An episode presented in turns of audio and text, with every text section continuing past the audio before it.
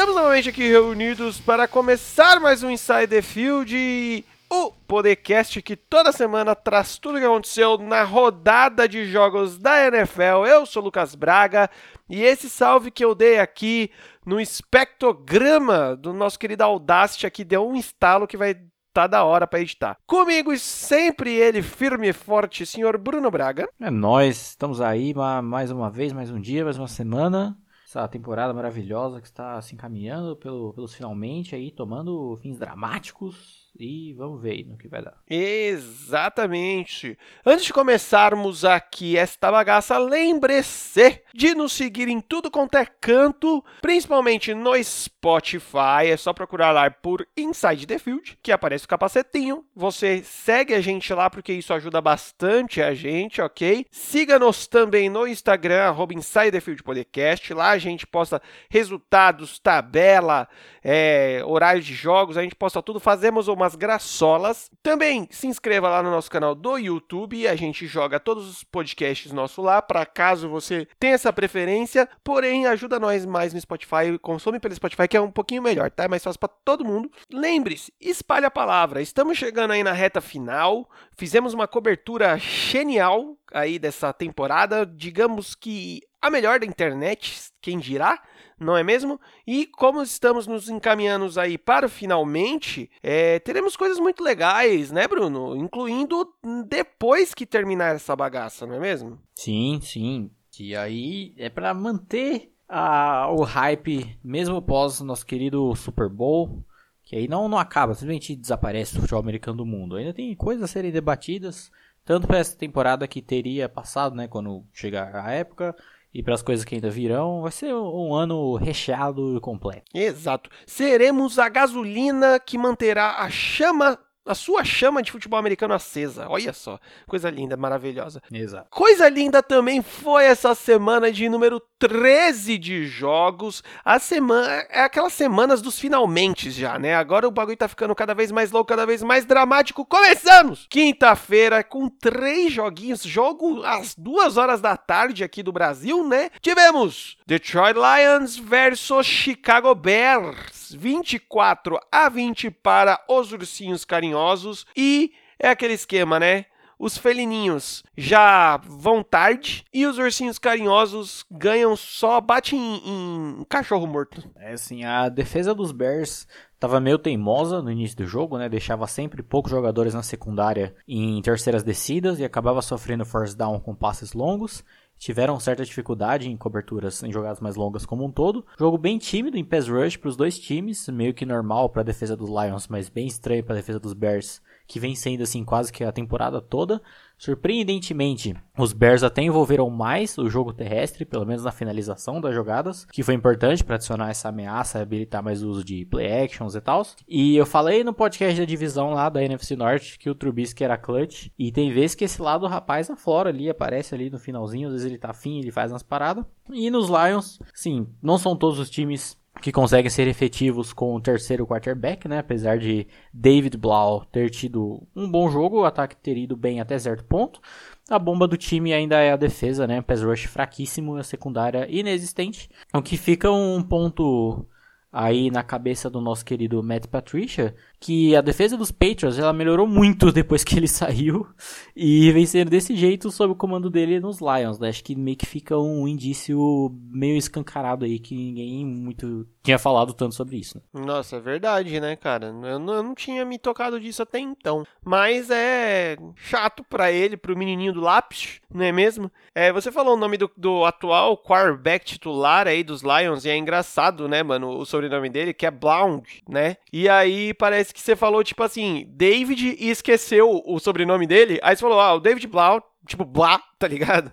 Mas como você comentou, cara, já é muito difícil os times terem reservas bons, né, que encaixem tão bem assim. É, agora você falando de um terceiro QB é, tipo, muito mais difícil, né? Então, assim, a gente vê uma temporada de desmoronamento do time dos Lions, né, mano? Porque a gente hypou muito, o começo da temporada foi bom, né? Apesar de derrotas, a gente sempre bateu na tecla que tava perdendo com dignidade, né? Batendo de frente, arrancou vitórias importantes aí, mas simplesmente o time começou a degringolar, assim, talvez seja aquele esquema também de os outros times tiveram mais material para estudar e conforme isso foi acontecendo, o time simplesmente morreu, né? E, mano, nos Bears, eu tenho essa impressão que vai ser esse time vai ser muito assim enquanto tivermos Trubisky como seu quarterback titular. Quando pegarem times de igual para menor, eles vão acabar ganhando. E quando pegarem times maiores, tipo, com mais força, a tendência é acabar perdendo. Porque você falou, concordo também, é o Trubisky, às vezes, quando precisa do bichinho, ele ativa o modo turbo, né? E consegue descolar ali certas jogadas de, decisivas. Mas não é uma coisa que a gente vê, sei lá, durante o jogo, sabe? É engraçado que, tipo, ele morre durante muita parte do. É, maior parte do jogo e depois aparece. Se bem que nesse jogo ele até que jogou ok. Uma parada que você comentou é que o jogo corrido foi, começou a entrar mais em voga no time do Chicago, mas é uma parada muito louca de ver que realmente não não existe jogo corrido quase, né, mano? Mesmo com essa melhora, ainda não é uma melhora expressiva, né? Então assim, é, sei lá, é estranho, velho, você você ver isso, porque na minha opinião, na minha visão, quando você tem um quarterback digamos que limitado, vamos chamar o, Trubisky de limitado para não chamar ele de ruim. O, uma das melhores armas que você tem é fazer play action. Porque é você tirar. Porque o play action nada mais é do que você tentar tirar o foco da defesa no seu quarterback, né? É fazer a defesa toda morder a isca de ser uma jogada corrida para o seu quarterback ter mais tempo de pocket, mais tempo de leitura, para ele poder fazer o passe. E um play action só encaixa bem quando você tem um bom jogo corrido né? A gente comentou isso bastante aqui durante essa temporada. Então, uma arma que seria importante para um quarterback é, mediano, como é o Trubisky, não vem encaixando tão bem no plano de jogo do Chicago. Eu vejo muito que o Chicago também já, já abriu mão dessa temporada, sabe? Tá cumprindo tabela totalmente, não só, tipo, cumprindo tabela porque ah, já não tem como se classificar, mas totalmente cumprindo, cumprindo tabela no sentido de, tipo, ah, gente, esquece mesmo, foda-se, vamos, vamos já pensar o ano que vem, estamos cansados. Eu acho que isso é muito reflexo, isso acaba se refletindo muito na defesa, como você comentou, né, cara? Para finalizar, dois times que já estão virtualmente fora dos playoffs. Ok? Pior que, matematicamente falando, eu acho que o Bears ainda não tá. Sim, óbvio que não vai classificar, né? Mas, no sentido literal de tal, não tá. Eu acho que o Bears ainda não tá, mas, enfim, ninguém se importa, né? Então, cara, dando uma olhada aqui na, na tabela de classificação, basicamente, é, matematicamente ainda não estão, verdade. Mas enfim, né, é bem improvável. Eles teriam que ganhar, basicamente eles teriam que ganhar todos os próximos jogos e os Vikings perderem todos os próximos jogos. É meio, meio improvável, né? Mas enfim, dando sequência, hum, tivemos Dallas Cowboys versus Buffalo Bills, 26 a 15 para o Buffalo e Bruno, nós estamos criando um monstro. o, problema é ele, ele entender, né? Mas, enfim, sim. Defesa de, de Buffalo com um trabalho fantástico pressionando o lado direito da linha ofensiva dos Cowboys. E é bacana como adaptam isso ao longo do jogo em diferentes chamadas, às vezes conseguindo a pressão apenas com quatro homens na linha, sendo os dois do lado direito, obviamente, os principais, né?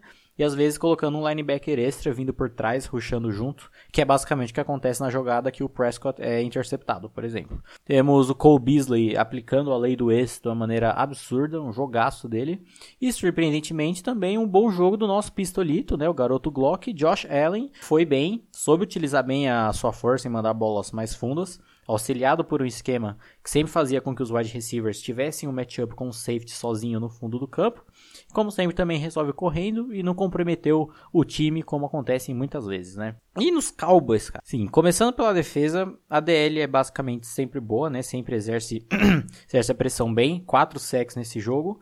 Mas o problema está atrás dela, né? Apesar do Jalen Smith ser muito bom, ele jogando com o Sean Lee do lado dele, ao invés do Leighton Van Der Esch, que está machucado, já diminui bem a força dessa defesa. E uma secundária que não ajuda em nada, né? Aí no ataque, ainda dão uma certa negligenciada no Zeke, meio a que a cada jogo passa, ele acaba sendo mais utilizado recebendo passes do que correndo com a bola. Vi nesse jogo que foram 12 tentativas terrestres e 7 passes recebidos. E as defesas vêm conseguindo dar trabalho para o Amari Cooper, forçando o Prescott a acionar e procurar mais o Gallup e o Cobb, que são bons recebedores, mas que acaba se tornando algo previsível, né? O Jason Witten só funciona bem em terceiras descidas curtas ou jogadas perto da end zone, porque seus 60 anos não permitem rotas mais longas, né? E juntando isso a pressão que a OL não conseguia segurar bem que eu citei, está formada a merda. Já tinha chamado a atenção do Kellen Moore que vinha sendo muito elogiado no trabalho como coordenador ofensivo desse time, mas só conseguiu realmente explorar coisas diferentes contra times fracos ou defesas ruins, né? E o Jason Garrett, né, gente? Que é isso aí. O próprio Jerry Jones abandonou o jogo no meio. Ainda me diz que o Garrett fica pelo menos até o final da temporada. E é isso, né? Ou ele ganha o fucking Super Bowl, coisa que não vai acontecer. Ou não tem absolutamente nenhum motivo para manter esse cara, né? Da a maneira mais atual. Jerry Jones falou em entrevista que é. Eu acho que ano que vem o Jason Garrett estará treinando times na NFL. Ou seja, meio confirmando que ele não fica pro ano que vem e meio que já vai tarde, né? Ou seja, passa no RH. Exato. Cara, vamos falar aí dos, dos Pocotó, não deixa de ser um dos Pocotó também, né? Cowboys. Cara, acho que um bom resumo desse time é apático, principalmente depois que o adversário acaba tipo conseguindo escanear as armas do time, né, mano? O primeiro quarto, basicamente a gente viu o time que a gente esperava ver em campo, né, mano? Ah, tipo, tudo que a gente espera dos Cowboys com os seus jogadores e tal, a gente viu ali no primeiro quarto, mais ou menos, que foi dominado por eles, né, mano? Mas depois não mostrou nenhuma capacidade em mudar o plano de jogo, se adaptar para continuar tipo, levando pra, o placar em frente, né, mano? Porque eles estavam na frente do placar. É, basicamente é, se o adversário aceita o jogo, eles ganham. Se não, a gente perde, já era, foda-se e tal. Mano, eu vejo um deck Prescott que se esforça, tá ligado? Mas, sei lá, mano, vê um plano de jogo que parece que não ajuda muito ele, tá ligado? Eu vejo um, um Ezekiel, Ezekiel Elliott cada vez mais apagado no time, é, menos utilizado, cada vez menos aquele cara que o ano passado, principalmente, foi o desafogo do time. Lembra, mano? Que o time tava naquela pindaíba, soltava na mão dele, o cara saia arrastando. Não vejo mais isso. E assim, vejo uma defesa que parece que cansa fácil. E aí, depois de começar a tomar na cabeça, abandona totalmente plano de jogo, tática e vai no feeling, tá ligado? Principalmente no feeling da porrada. Tipo, eles querem ir pra, pra debuiar os caras. Então eu vi muito muitas jogadas que eles acabavam deixando um espaço pro recebedor receber a bola e tipo assim, mano, a gente não vai tentar defletir, tentar interceptar nem coisa do gênero. Deixa o cara receber, quando o cara recebia, toma. E mano, a gente não joga mais nos anos 70, tá ligado? Que era uns porradão monstro mesmo que tirava nego de campo, os caras é quatro. Agora as coisas são um pouco mais diferentes, né, mano? E dentro desse jogo temos duas situações inadmissíveis, né? A primeira também vale pro Bills, que é, cara, kicker errar chute em estádio fechado é de cair o cu da bunda, né, velho? Mano, estádio aberto, beleza, venta pra caralho, a porra toda, tem sol, tem neve, tem chuva, tem o cara A4. Mas, mano, lá no AT&T Arena, é tudo fechado, irmão. Tanto que quando você joga Madden, eu não sei se você já, já percebeu isso, Bruno. Quando você joga, principalmente os Madden mais novo. Quando você joga Madden e você vai chutar em estádio aberto, a setinha da direção do, do da bola, ela fica mexendo. Quando você joga em estádio fechado, ela fica parada. Então, aí, ó, viu? Os cara não, não joga Madden. Segunda parte inadmissível nisso. Nosso querido Jason Garrett, né, velho? Não existe condições nenhuma desse cara continuar jogando, treinando os Cowboys. E assim, se eles manterem que nem o Bruno comentou aí, que o General Manager tá falando que ele continua até o final do ano, irmão, vai ser mais um ano de vexame. Porque se os Cowboys não classificam para os playoffs, já é um vexame por si só. Se os Cowboys classificam, mano, dependendo de quem eles forem, que eles fossem pegar, ia ser uma piaba tão linda. Se eu não me engano, se os Cowboys classificar, acabasse o campeonato hoje, os Cowboys iam pegar os 49ers, irmão. Então imagina o tamanho da piaba. Ia ser, tipo, vergonhoso mesmo. Então, assim, cara, manda o Jason Garrett embora, agora, nesse momento. Eu vi, eu acho que o Anthony Curti ou o Paulo Antunes falando isso. Mano, sobe um dos coordenadores, o ofensivo ou o defensivo, e aí você já tem, basicamente, uma desculpa pronta. Ah, se não classificar para os playoffs ou tomar uma piaba nos playoffs, ah, gente, a gente tá em fase de mudança tá ligado? Mas deixar o Jason Garrett é assumir uma burrice. Já no Bills, o monstro em questão que eu falei,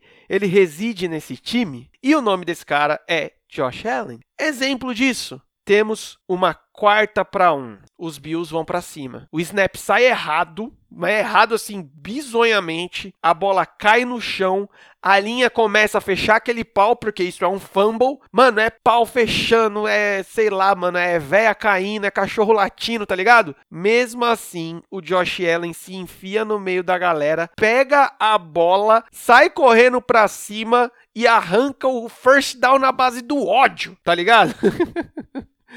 então, assim, mano, cada vez mais tá entrando na cabeça desse ser que ele é o franchise quarterback de Buffalo. E eu acho que meio que ninguém discorda disso mais, saca, mano? Toda a postura de liderança que ele mostra, tipo, é um bagulho absurdo. E assim, o time, dá pra ver que o time comprou isso também, tá ligado? E, tipo, demonstra confiança nele. Isso é bem bacana de, tipo, de ver, né, mano? Bills, a sua, a sua maior arma, eu acho que ainda é a defesa, que se mantém mais tipo, sólida, digamos assim, segura, tá ligado? Um leve pesadelinho ali pros QBs adversários, porque fechou esse jogo com quatro sacks, um fumble forçado e recuperado e uma interceptação. Então, assim, a a força do time tá ali. E sem sombra de dúvidas, velho, esse time vai dar trabalho sim para independente de qual time eles peguem nos playoffs, tá? Então assim, se você acha que tipo, ah, passamos pro playoffs, vamos pegar Bills, free win, não vai ser. Esquece isso. Fechando, Cowboys ainda como líder da conferência do lado da NFC Leste, merecia. Parabéns, conferência.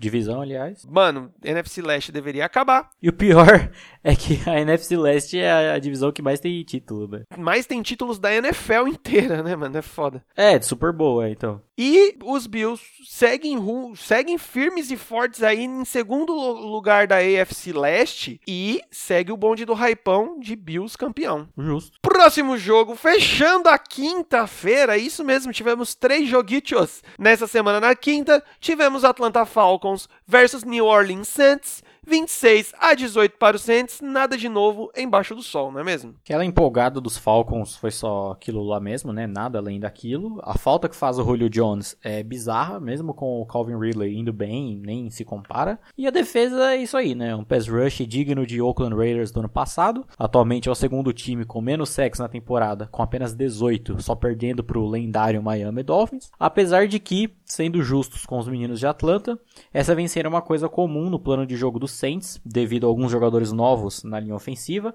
é que o Breeze vem soltando a bola muito rápido, né? Tanto que nesse jogo nenhum dos recebedores do Saints passaram das 100 jardas, nem mesmo o Michael Thomas, mas foi o suficiente, principalmente pela atuação da defesa, né? Apesar de novamente o Marshawn Lattimore ter perdido alguns snaps e entrado a caraia do PJ Williams no lugar dele, conseguiram 9 sacks nessa partida, sendo 4 deles do Cam Jordan que atualmente é o segundo jogador com mais sacks na temporada, atrás apenas do Shaquille Barrett por apenas um sack de diferença. E com essa vitória, né, os Saints aí são o primeiro time da temporada 2019, da centésima temporada do NFL, a vencerem a sua divisão, garantindo aí mais uma vez a NFC Sul. Parabéns. É, assim, Falcons, nada de novo, é o que eu não lembro se foi eu ou se você falou isso, Bruno. Que é assim, eles têm um plano de jogo. Se casa com o time adversário, eles ganham. Se não casa, já era, perderam. É, não, não, não foge muito disso. E aí, como você falou, ainda não tendo o Julio Jones em campo, puta, velho, não, não tem o que se fazer. Nesse time é muito maluco também os Falcons, porque entra vários questionamentos, principalmente também sobre o head coach. E aí, já não deu, cara? Já não tá na hora de pensar em trocar, porque você tem peças importantes, jogadores muito talentosos na mão, e você até então teve uma nos últimos três anos, uma chegada no Super Bowl, uma piaba nos playoffs e esse ano catastrófico que tá sendo agora. E o ano passado foi errado no, no o ano também, né? Então, assim, vai continuar batendo nessa tecla,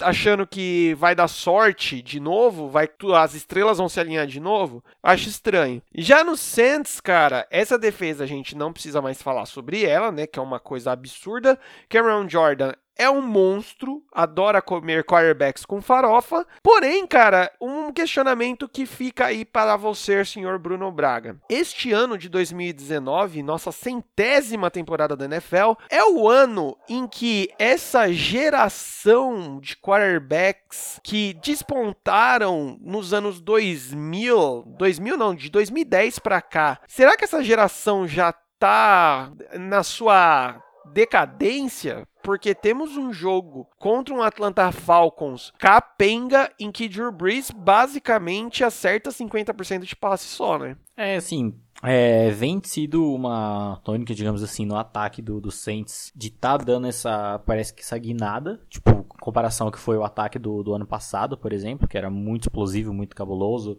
Breeze é, concorrendo a MVP, os caralho, mas acho que ainda vem um pouco, não sei, se pode ser isso. Mas ainda vem um pouco da questão da, da lesão que ele teve. Não que, tipo, tá impactando, que ele tava machucado, que ele tá sendo forçado em campo, tipo o Cam Newton foi, longe disso. Mas acho que ainda deve estar tá afetando um pouquinho, tanto que ele ainda tá com as... Pelo menos até esse jogo ele ainda tava com essa faixinha lá na mão que ele não costuma usar, na mão que ele machucou, no caso, né? E essa questão que eu falei também, né? Que a, a linha ofensiva eh, mudaram alguns jogadores, porque tinha alguns dinossauros na linha ofensiva do Saints.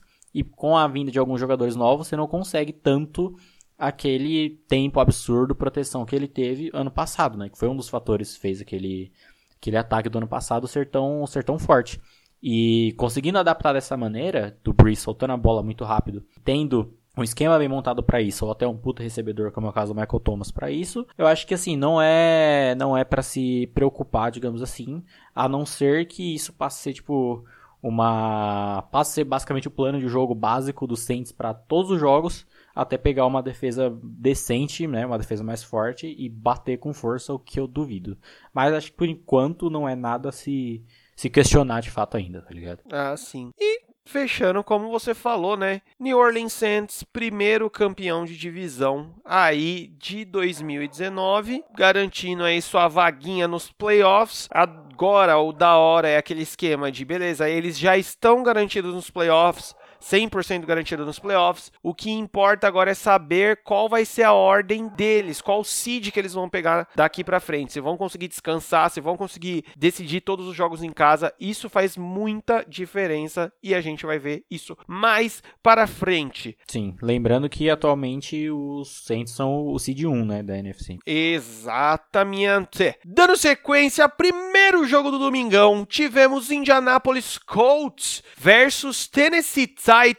Ryan Tannehill para MVP, por favor. Cara, Indianápolis apenas confirmando as coisas faladas na semana passada, né? No caso do ataque, que você consegue disfarçar jogadores medíocres quando o comandante deles é um jogador foda, mas quando o comandante deles em campo é igualmente medíocre, é nisso que dá, né? Principalmente sem os dois outros jogadores de destaque e o time basicamente não funciona jogo terrestre praticamente sem forças, e aí acaba sobrando para o jogo aéreo. E o seu quarterback é o Jacoby Brissett, que por pouco não tem uma porcentagem de apenas 50% dos passos completos, tendo sido interceptado duas vezes, fora que tá meio que ficando nítido que até o Frank Wright não, não confia mais nele direito, né? E, sei lá, essa defesa também, né? Seis sacks, mas aí deixa tudo pros linebackers tentar cobrir tudo o que eles conseguirem. E é óbvio que eles não vão conseguir cobrir tudo e tomam um baile esse jogo terrestre que tomaram. E no lado dos Titans é justamente o contrário, né? Enquanto os Colts têm uma OL boa para um QB medíocre, os Titans têm uma OL medíocre para um QB que vem performando absurd absurdamente bem. Que, mano, que o Hill tá fazendo nesse ataque é uma parada bizarra, né? Porque ele distribui a bola, não é um ataque previsível, ainda tem um fucking Derrick Henry correndo com a bola, batendo de frente com os linebackers sobrecarregados que não vão parar ele, o que torna ainda o uso de play actions altamente efetivos, né? E uma defesa que foi bem, apesar de não ter precisado muito esforço também. Mas a gente sabe do potencial que essa defesa tem e o quão bem o Mike Vrabel vem ajustando não só ela, mas como o time inteiro durante os jogos. Fica a grande questão até o final se os Titans vão ser sólidos ou a inconsistência que esperávamos. E para os Colts só vão dropando cada vez mais dentro da divisão, porque ganhou e perdeu para os Texans, agora ganhou e perdeu para os Titans, sendo que esses dois times estão vindo numa crescente nessa reta final. Os Colts ainda enfrentam os Saints lá em New Orleans, então aí vão ter que rebolar para se manter. E meu amigo, meu caro Adam Vinatieri, cara, você é uma lenda, um dos maiores kickers da história, mas não dá mais pra ti, cara. Na moral, fecha, fecha antes de, de começar a passar vergonha, que já tá quase ali, é, que já tá quase ali, que é todo jogo perdendo field goal atrás de field goal. Nesse, de quatro field goals, você me acerta um. É, tá, tá foda, velho. Tá foda. Idade chega para todos, né, irmão? Fazer o quê? Nos Colts, cara, é muito louco ver, pensar nisso, né, que você fala, de tipo, o quanta diferença de um quarterback faz em um elenco, né? Mano, é, a gente viu o que o Andrew Luck fazia com esses caras, a gente não teve tantas diferenças, assim, principalmente nos recebedores, mas o Jacob Brissett é um cara extremamente limitado, não é mesmo? E aí você ainda soma que ele estava sem as suas duas principais armas. O Eric Ebron tá fora da temporada, né? O Tyrant, se eu não me engano, é isso, né, Bruno? E o T.Y. T.Y. Hilton tá machucado, tá nesse vai e volta, vai e volta. O cara joga tipo dois jogos, depois perde mais um, depois joga, perde dois. Então, assim, é, você vai minando as opções que o cara tem, não é mesmo? Então, assim, é, nem a porra do Frank Reich, que é o, a mente gigantesca atrás desse time, o cara não consegue tirar leite de pedra, tanto assim, né, cara? Então, tipo, é foda. Já o Tennessee, uma parada maluca. Maluca é o que tá acontecendo lá. Mike Frabel tá fazendo um excelente trabalho. É uma parada que, tipo assim, eu acho que se qualquer pessoa é, comentasse, vira, Bruno, pensa o seguinte, se coloca na situação. Se alguém chegasse para você no começo da temporada e falasse assim, cara, lá pra rodada 13 o Tennessee vai tá voando, passando a rola nos Colts e a porra toda. Você ia conseguir acreditar, velho? E com o Ryan Tannehill ainda, né? E com o Ryan Tannehill, é verdade. O que é bizarro, porque quando anunciou, os Titans anunciaram a contratação do Tannehill, a gente já havia falando, mano, em qual momento o Tannehill vai vai tomar a vaga do, do Mariota. Mas, tipo, era meio que trocar seis por meia dúzia, né? E aí tá sendo isso aí, velho. Muito bizarro. Eu ia complementar falando assim, Bruno, se alguém chega para você e fala assim, cara, o Ryan Tannehill tá jogando pra caralho. O que, que você ia pensar? Porque ele está jogando pra caralho, assim, tipo, para suas pras proporções que se espera do, do Tannehill, ele tá jogando pra caralho. Cara, é muito da hora ver quando o, é, eu acho que basicamente o que está acontecendo no Tennessee é o que eu acabei de falar, a parte de play action. Mano, quando você tem um Derrick Henry em seu time, que é um trator, que eu sempre chamo ele assim, porque você solta a bola na mão dele, ele sai arrastando os negros, você consegue estabelecer muito bem esses dois pontos. Você tem a parte do jogo corrido muito bem feita e as partes do play action consequentemente acabam encaixando. Então, você vê isso, vai somando é, essas, essas pecinhas. A gente tem que comentar aqui, mano mano, não é só não é não foi esse único jogo que o wide receiver AJ Brown tá jogando muito bem nesse time, tá sendo o ponto de referência de recepções. E assim, cara, basicamente é o famoso quem te viu, quem te vê né, dos, dos Titans. Tá ressurgindo aí na reta final, tá jogando, os Colts tá se jogando lá para baixo e assim, tá ressurgindo num, num, momento crítico da temporada e tá se colocando aí como um candidato à classificação, sim, para os playoffs. Se a temporada acaba agora, ficaria ali, eu acho que eles passariam. Eu passaria os Steelers? Não, passaria não. Titans não. Então, mas ó, os Steelers passariam, mas eles têm a mesmo, o mesmo recorde. 7-5. Então, assim, a gente pode ver Tennessee Titans com Ryan Tannehill nos playoffs. Então, esse é o nível de como o time veio melhorando. Próximo jogo.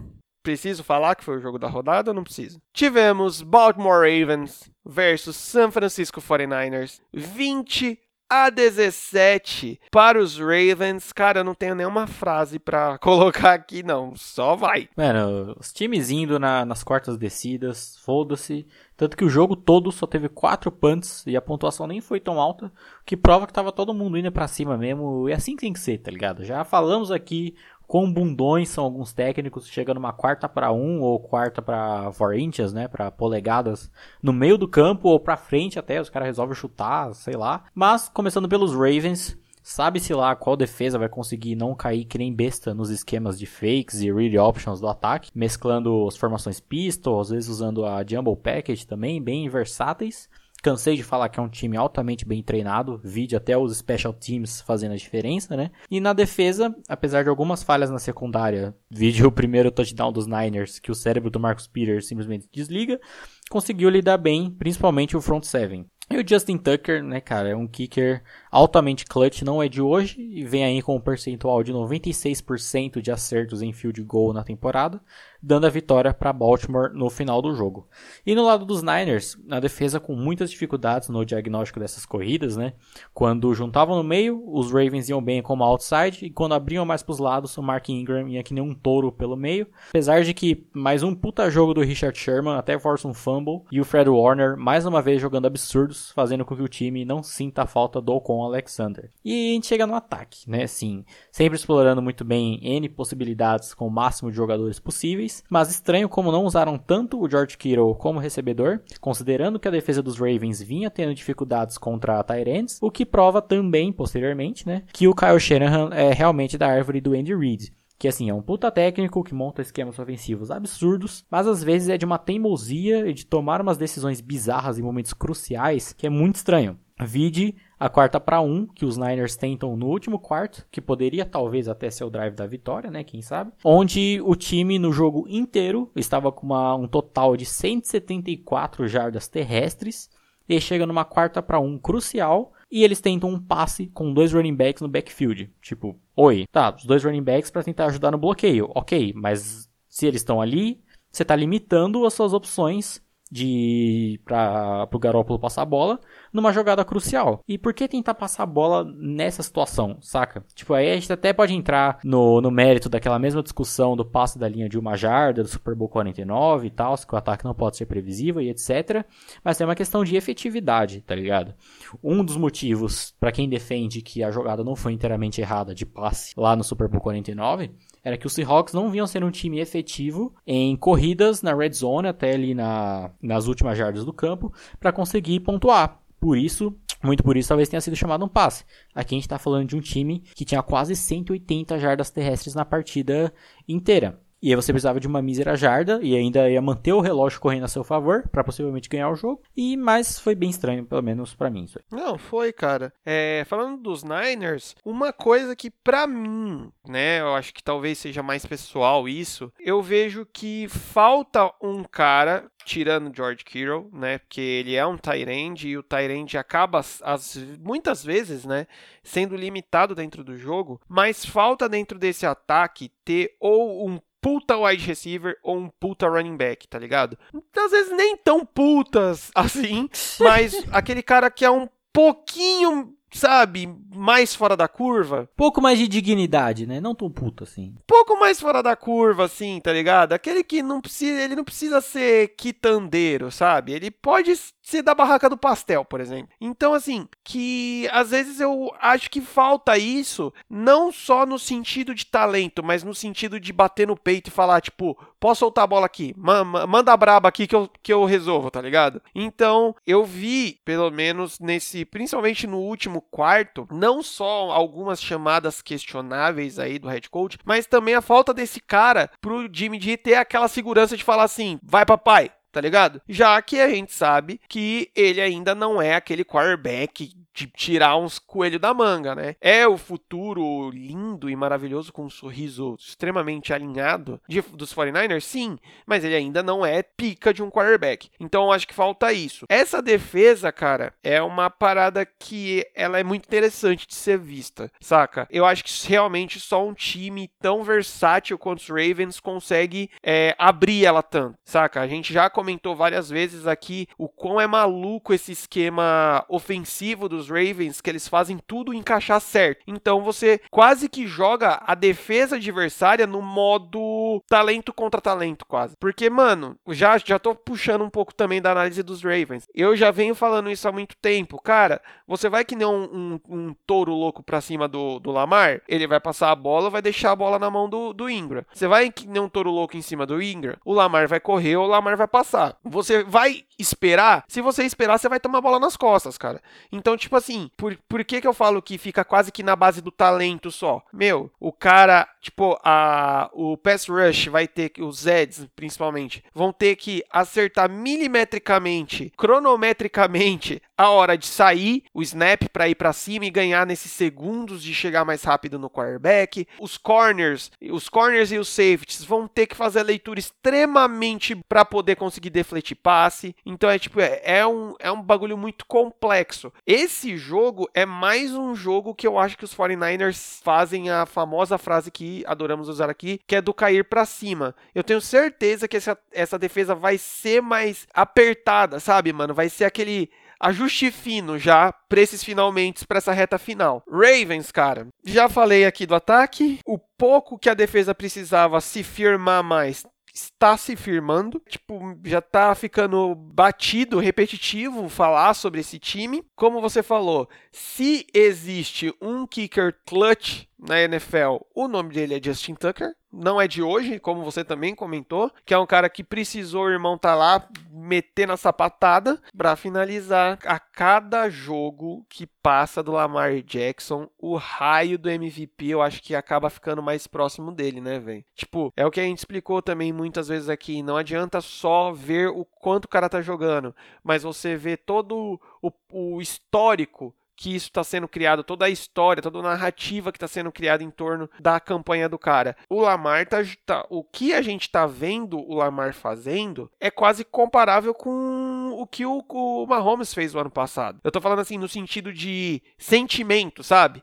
Que você olhava o Mahomes e falava assim, puta que pariu, mano. Hoje, basicamente, é esse sentimento que eu tô tendo com o Lamar vendo ele jogar. Não sei você, velho. Resumindo, Ravens, aí, líderzãos da AFC Norte, há poucos jogos aí de basicamente garantir o seu título também na divisão e 49ers acaba indo para segundo lugar da NFC Oeste, apesar das 10 vitórias e apenas duas derrotas, começa a entrar aquilo que eu e o Bruno tavam, tavam, estávamos falando. Você classificar em segundo do, da, sua, da sua conferência. Divisão. Divisão é você jogar o wild card, entendeu? Dependendo de como você classifica, você joga o wildcard fora de casa ainda. Provavelmente não vai ser o caso dos 49ers, mas você joga o wildcard. É, se eles passarem em segundo, vai ser o caso dos 49ers. Jogar fora de casa? Sim. Por exemplo, atualmente eles pegam os Cowboys e o jogo seria no AT&T Stadium. Ah, é verdade, porque eles seriam campeões. É verdade. Então os 49ers, imagina uma situação dessa, cara. Então, assim, é a hora de não vacilar mais, né? A hora de vacilar já passou, irmãos. Beleza? Dando sequência, tivemos Cincinnati Bengals versus New York Jets. 22 a 6 para Cincinnati Bengals. Bruno, Cenourinha está de volta. Cenourinha, The Great, o retorno zaralhante, rapazes back. Joe Mixon também que estava devendo umas boas atuações aí, acabou indo bem também. E Jets, né galera? Alguns homens só querem ver o circo pegar fogo. E o Adam Gaze olhou pro Dolphins, falou, temporada perfeita, sem vitórias? Jamais, aqui não. E olhou pro Bengals, falou, temporada perfeita, sem vitórias? Jamais! Aqui não. Que, quem comanda essa merda sou eu. É um espírito brincalhão junto a uma grande mente ofensiva. É isso que define Adam Gaze.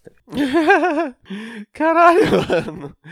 Assim, eu, eu acho que esse é o meu comentário desse jogo. É risada, velho. Porque não tem muito o que fazer, mano. Risos, risos, risos. Risos, é RS. É só isso, velho. Os Jets, mano.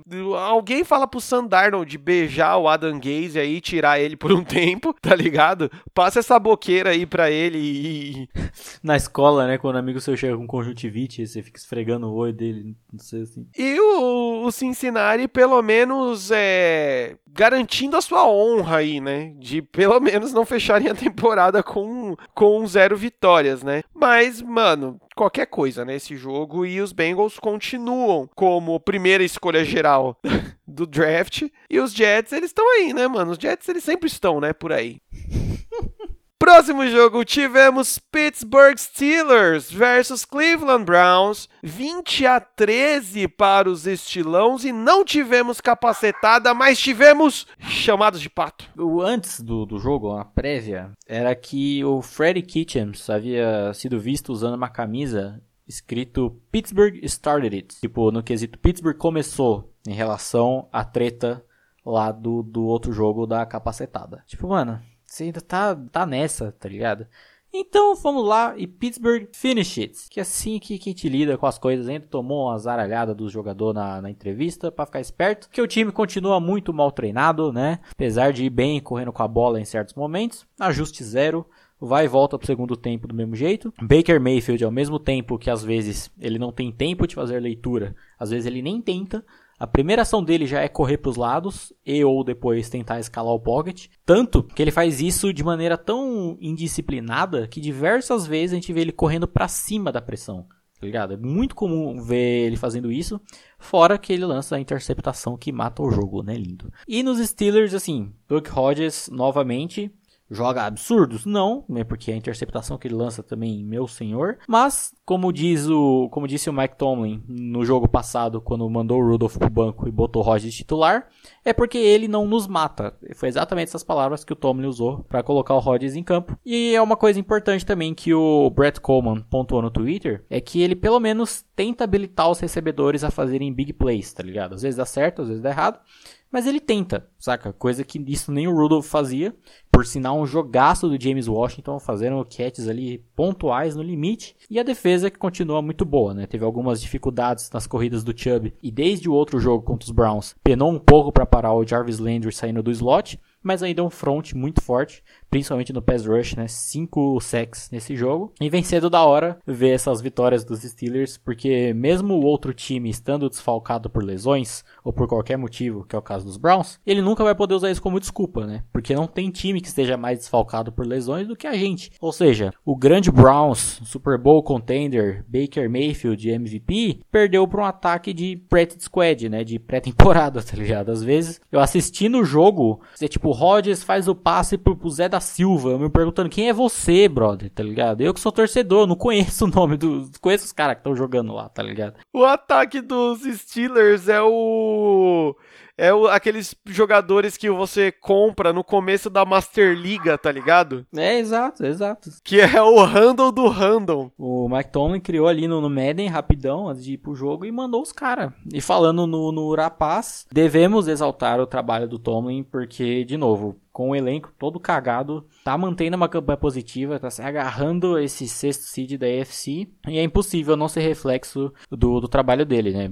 Acho que podemos considerar ele numa presença ali de técnico do ano, quem sabe, muito pela, pelo motivo que, por exemplo, dava ao Sean Payton por ele ter conseguido manter um trabalho, se manteve invicto, basicamente, sem o Drew Brees e com o rapaz lá, qual é o nome dele? Terry Bridgewater. Você tá falando de um elenco todo merda, principalmente no ataque, e tá fazendo a coisa funcionar. E nos Browns, já era, né? Olhando o calendário, o máximo que eles conseguem é uma campanha de 8-8. E aí não rola, né? Não vencem dois jogos dos Steelers na mesma temporada desde 88. E vão continuar sem ganhar, tentando que vem aí, que esse ano não deu não. Vamos pros Browns. É rápido também, cara. Eu acho que não tem mais explicação, basicamente. Porque elenco tem, jogadores capacitados tem, não tem plano de jogo. Simples. Tá ligado? Vocês mudaram o head coach e não ajudou em nada. Quase, tá ligado? Por que, que eu falo não ajudou em nada? Porque vocês tiveram a mudança do head coach e trouxeram peças importantíssimas para compor o time e basicamente o time evoluiu o mínimo possível, saca? Então é, é absurdo a gente pensar que é, a gente aqui, a gente temos que colocar aqui o nosso crédito, que a gente, apesar de estar assumindo que os Browns melhoraram, a gente não estava falando que o Browns ia ser tudo isso, eu lembro muito bem, mas pelo menos a gente esperava uns Browns chegando a playoffs. Né? Ganhando a divisão, né? Ganhando a divisão, até, tipo, brigando ali eles e os Steelers, né, para ganhar a divisão, mas, tipo, Cara, não esperava um, um retrospecto desse, né, velho? Esse negócio do Mayfield com pressão é realmente um bagulho bizonho. É, eu acho que não é só indisciplina dele, que nem se falou, Bruno, de, de correr para onde está a pressão. Isso daí chama vício. O cara sempre corre da mesma forma para o mesmo lado. Então, se a defesa tem isso mapeado, irmão, é só você parar ali, é naquele cantinho que ele vai vir em conta com você, saca? É, é foda. E aí, puta, mano, sabe, sabe o bagulho que eu acho engraçado nesse time? Eu tenho. Precisamos fazer um leve bullying. Sabe o que toda semana aparece? É jogada dos Browns mega plástica. Tipo, nessa, nessa, nessa rodada, o catch que o Jarvis Landry fez, que a bola foi lá na casa do caralho e ele conseguiu pegar, tipo, fora de campo. Não sei se você viu isso. Mano, o time, o Browns viveu essa temporada à base disso, sabe? Todo jogo tem pelo menos uma jogada dessa.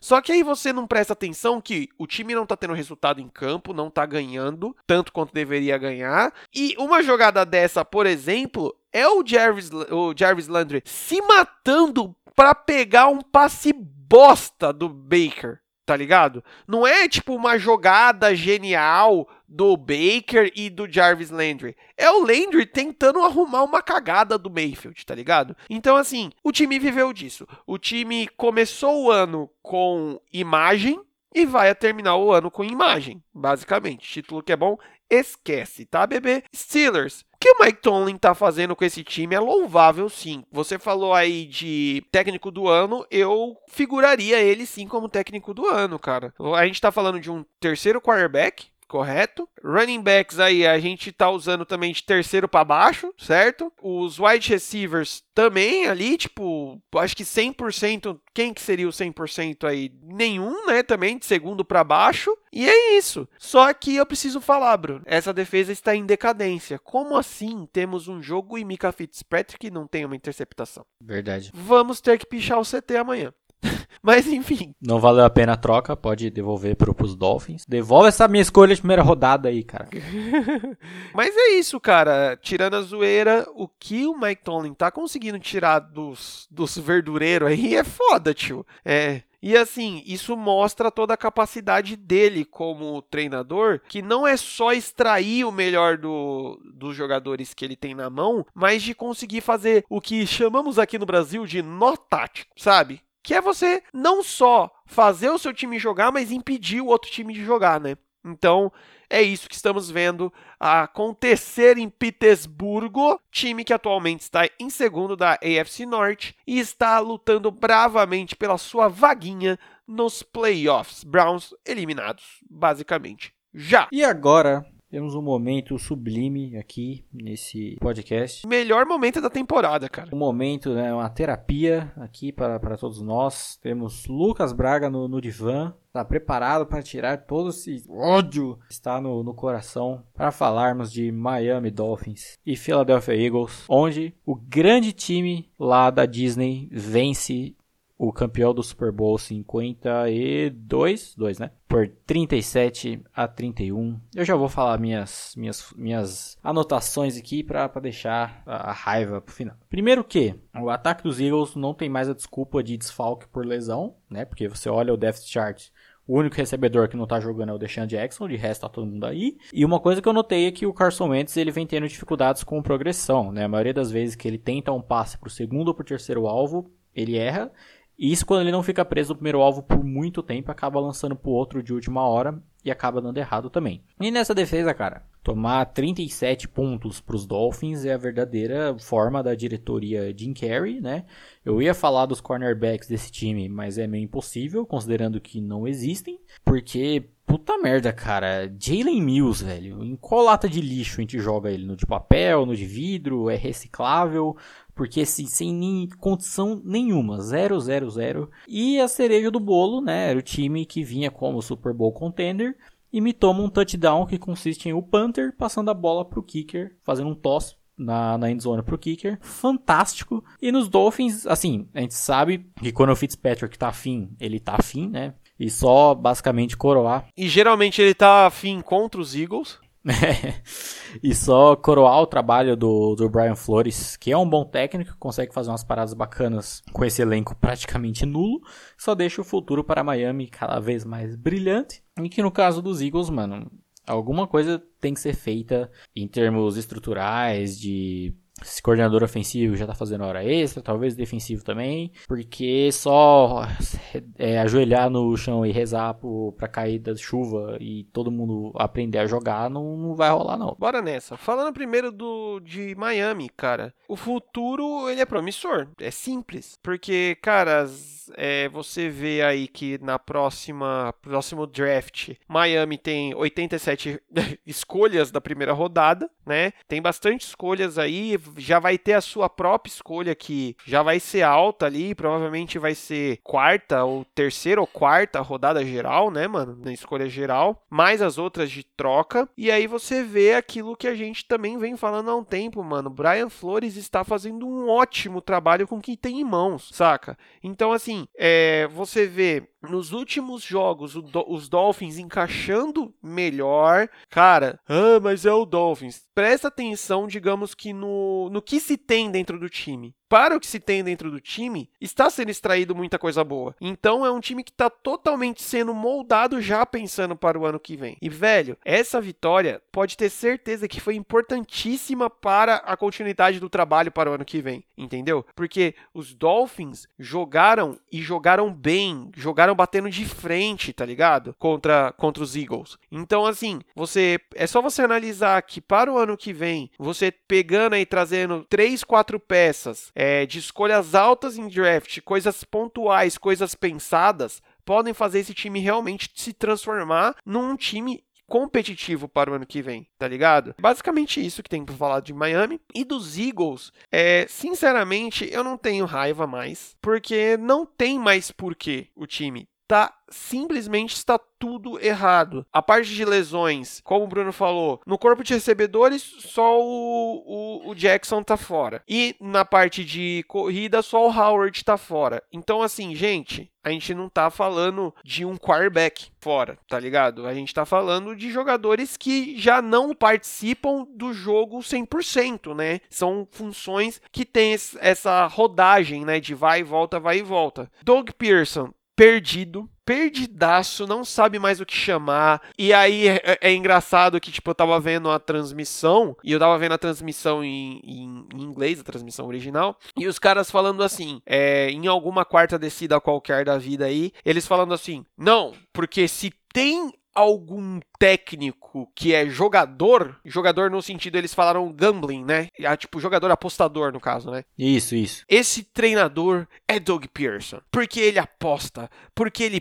ele é, tipo, calculista, ele é frio, tá ligado? Ainda trazendo aquela porra daquela jogada do Super Bowl. Beleza, no Super Bowl, além do Phil Special, acho que ele arriscou mais duas quartas descidas. Mas, cara, era o ano que tava tudo propenso, tudo tava dando certo para os Eagles. Esse ano, não. Então, assim, na verdade, eu já falei isso mais de uma vez aqui também. Os Eagles ainda têm chances de se classificar para os playoffs. Não mereceria de forma nenhuma. E assim, já se tem que pensar sim no ano que vem. Precisa, precisa ser, já tô colocando cartaz aí, de um novo de um novo coordenador ofensivo. Esse time, cara, já tá com. A, a, a impressão que eu tenho é que o playbook é o mesmo, tá ligado? O mesmo lá de dois anos atrás que deu certo. E aí, tipo, sei lá, o Doug Peterson deu um tapinha nele só, sabe? Tipo, ah, o Carson Wentz não terminou a temporada, então, puta, dá pra usar, ninguém. A galera não vai lembrar, não, sabe? Defensivamente, eu não falo nem do coordenador defensivo. Se quiser trocar, nós agradece. Mas já faz anos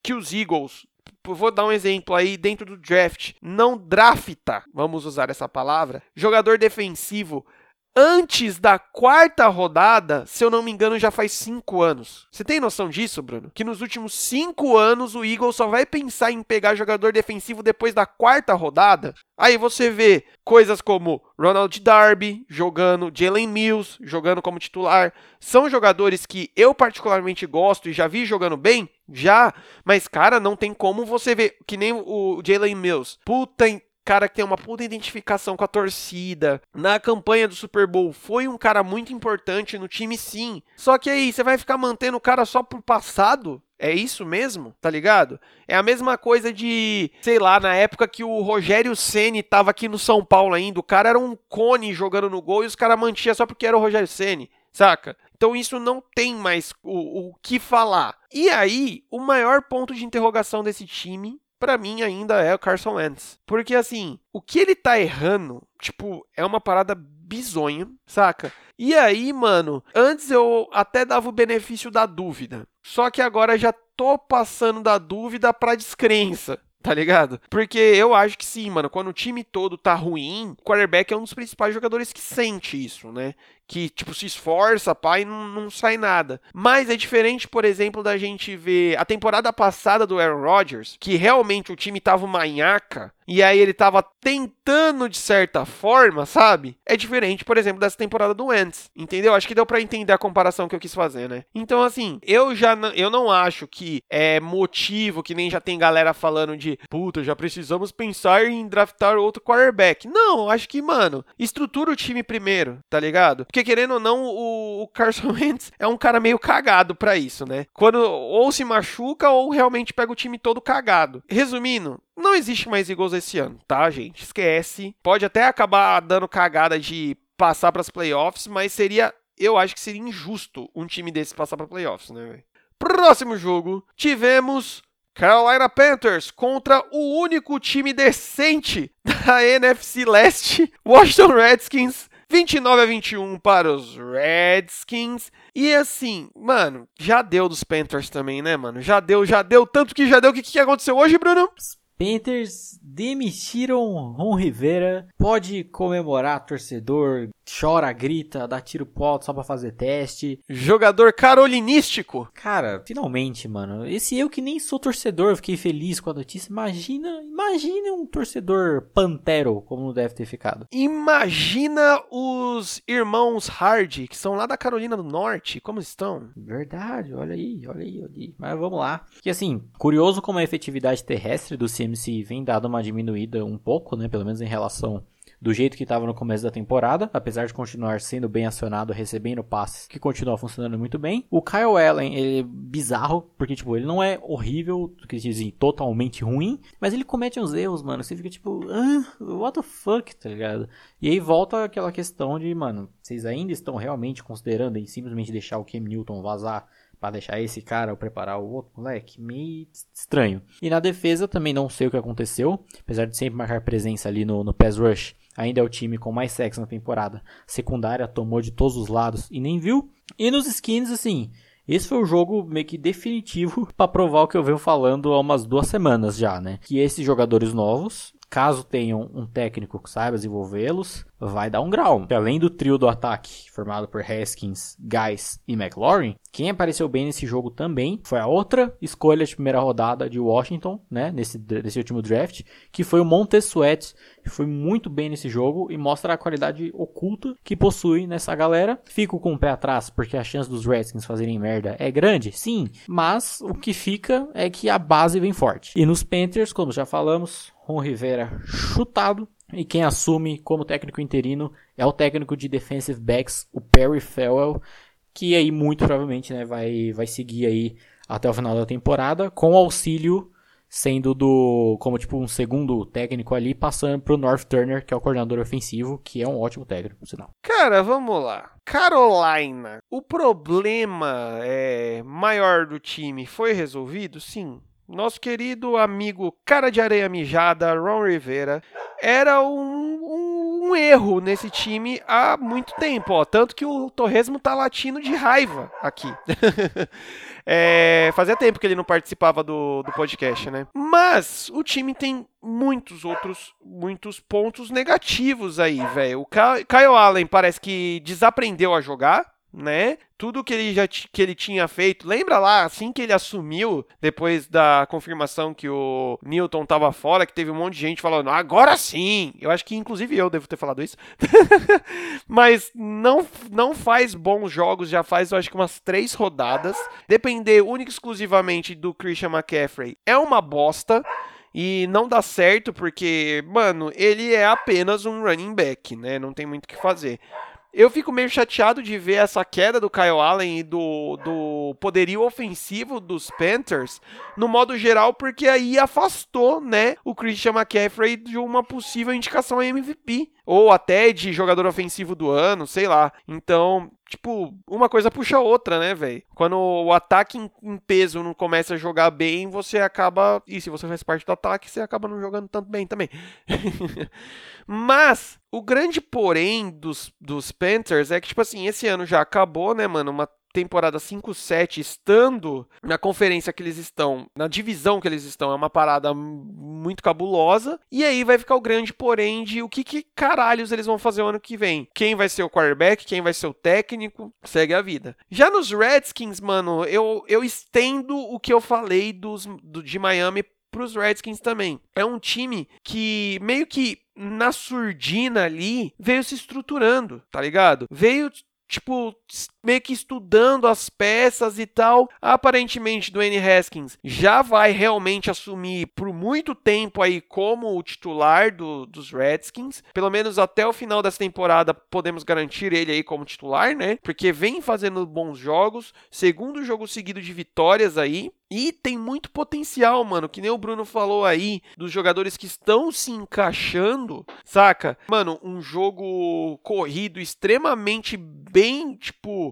segment, segmentado não, mas, tipo, cara, tipo, bem definido, simples. Tá sendo a, a principal arma desse time, né? Na verdade, o jogo corrido.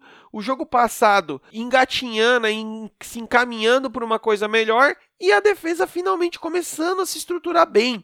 Então, assim, vão ter escolhas importantes aí no draft e tendem a se estruturar melhor. Outro ponto dos Redskins é que eles não estão com um head coach, head coach, né, mano? Teriam que ainda também ver de ou efetivar o atual cara que, é, que era coordenador ofensivo, não, ou puxar alguém aí. Então, o futuro é, é promissor, digamos assim, para os Redskins, né? Essa história de efetivar técnico não, não, dá bem, né? Não dá bom. O Freddy Kitchens é a prova. O Jason Garrett é outra prova. Nossa, é verdade. Próximo jogo tivemos New York Giants versus Green Bay Packers. 31 a 13 para os Packers. Nada mais do que esperado, nada mais do que o esperado e nada mais do que o esperado. Viu, Packers? Viu, Matt LaFleur? Você não precisava ter desistido do plano ofensivo que vinha dando certo quando o Davante Adams estava fora quer incluir mais os running backs no jogo aéreo. Funcionou perfeitamente.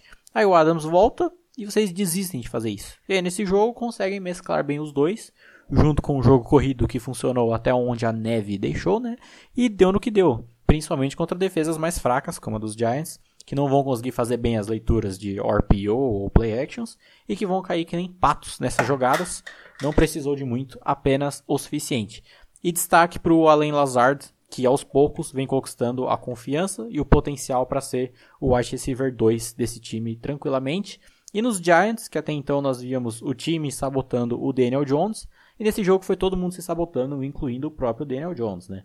Tava com indícios que teria talvez pelo menos um joguinho ali mais sólido, mais um, como vinha tendo, mas aí três interceptações dão a dificultada nesse quesito. Apesar de terem tentado correr mais com o Saquon Barkley, coisa que não vem acontecendo tanto nos últimos jogos, acabam não funcionando tão bem juntando esses dois fatores.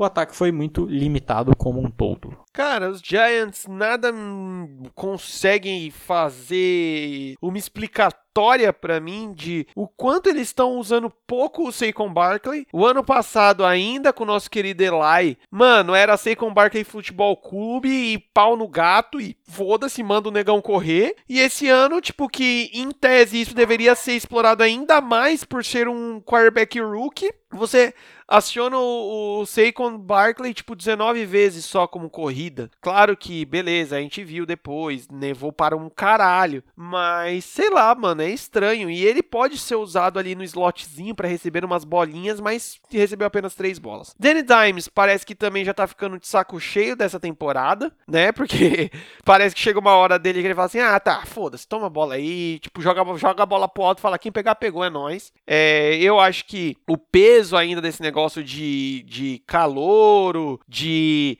ele ter sido colocado numa fogueira filha da puta ainda acaba pesando bastante para ele, mas também não pode ser usado como escudo, como justificativa todas as vezes, né? Ele jogou mal, principalmente depois da lá perto do segundo tempo. E nos Jets basicamente não existe defesa, né?